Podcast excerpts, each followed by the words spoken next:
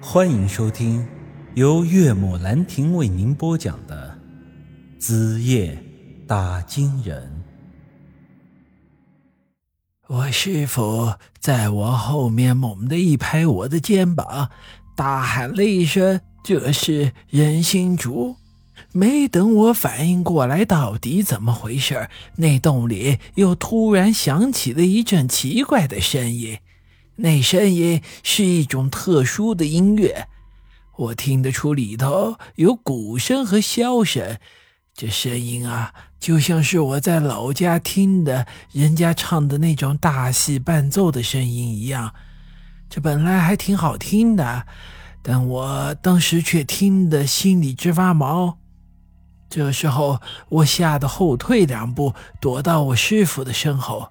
我知道他当了几十年的阴阳先生，见多识广，就问他这到底是怎么回事他当时只是一个劲儿的摇头，也不说话。也就那个时候，我们面前那具长着白毛的尸体突然就睁开了眼睛，绿油油的脸上还露出了一笑。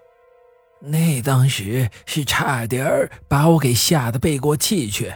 之后的一瞬间，呃，白毛绿脸的死尸又张开了嘴，对着我们吐了一口绿色的烟气。我师傅啊，为了保护我，挡在了我面前，但还是有一部分绿气，呃，没有挡住，熏到了我的眼睛。这当时我就感觉像是有人从我眼睛里泼了一盆辣椒水，痛得我是杀猪一样的乱叫。之后啊，我师傅连忙一把抱住我，又抓了上面掉下来的绳子。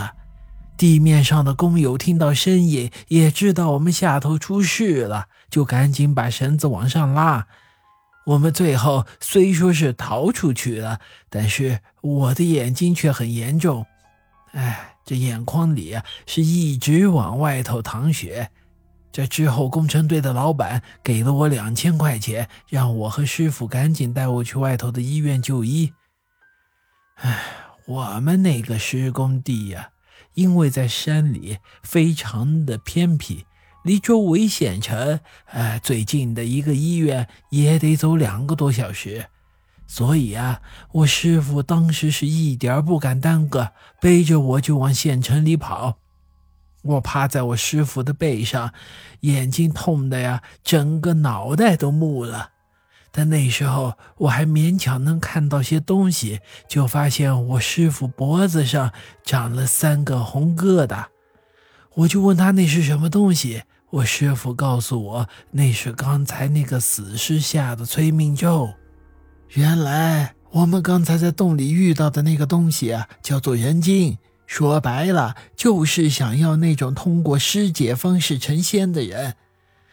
唉，我们见到那只奇怪的蜡烛，叫做人心烛，是将活人的心脏掏出来，灌上蜂蜡制成的。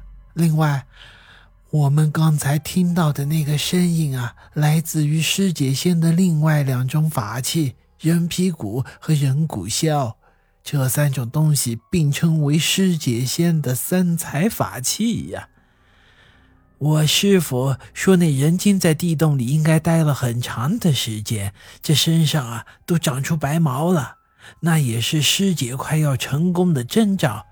但是刚才我用铁锹坏了他的尸身，这师姐见红，那就功亏一篑了。所以啊，刚才那尸体才会尸变。喷出这带有尸毒的烟雾，哎，我师傅是从正面挡住那些烟雾的。这身上已经种下了催命咒，活不过半个时辰。但是我只是眼睛中毒，只要及时用糯米处理，应该勉强还能保住一条小命。我师傅刚说完这话，他就已经背不住我了。之后啊，我是亲眼看到他身上的肉块迅速烂掉，呃，脱落，整个人啊，直接就变成了个骨头架子。我当时啊，差点就被活活给吓死了。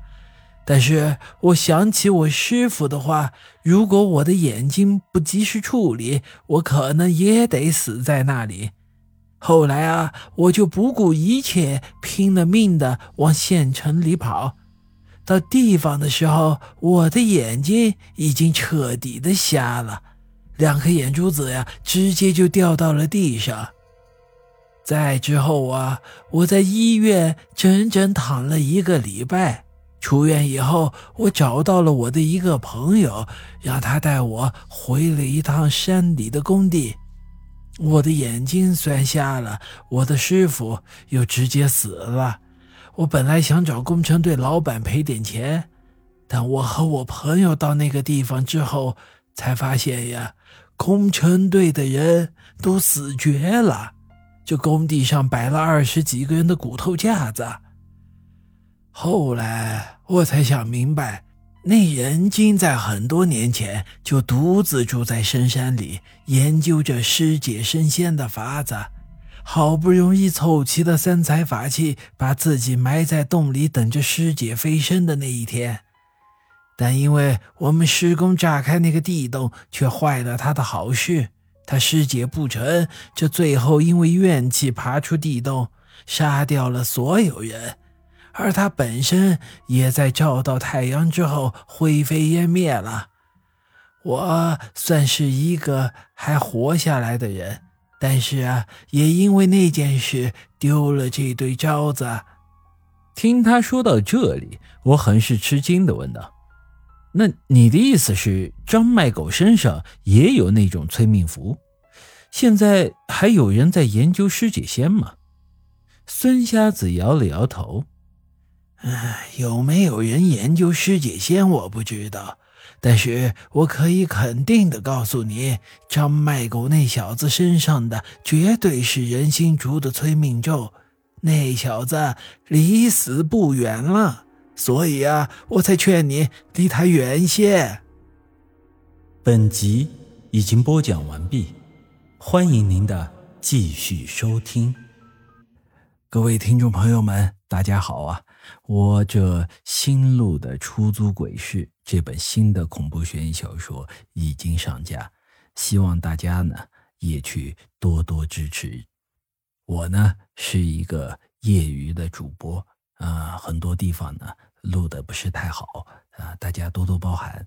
如果大家觉得还行，那么呃，请给我多多的关注、转发、点个赞啊，也可以投出你手中宝贵的月票。啊，谢谢各位听众了。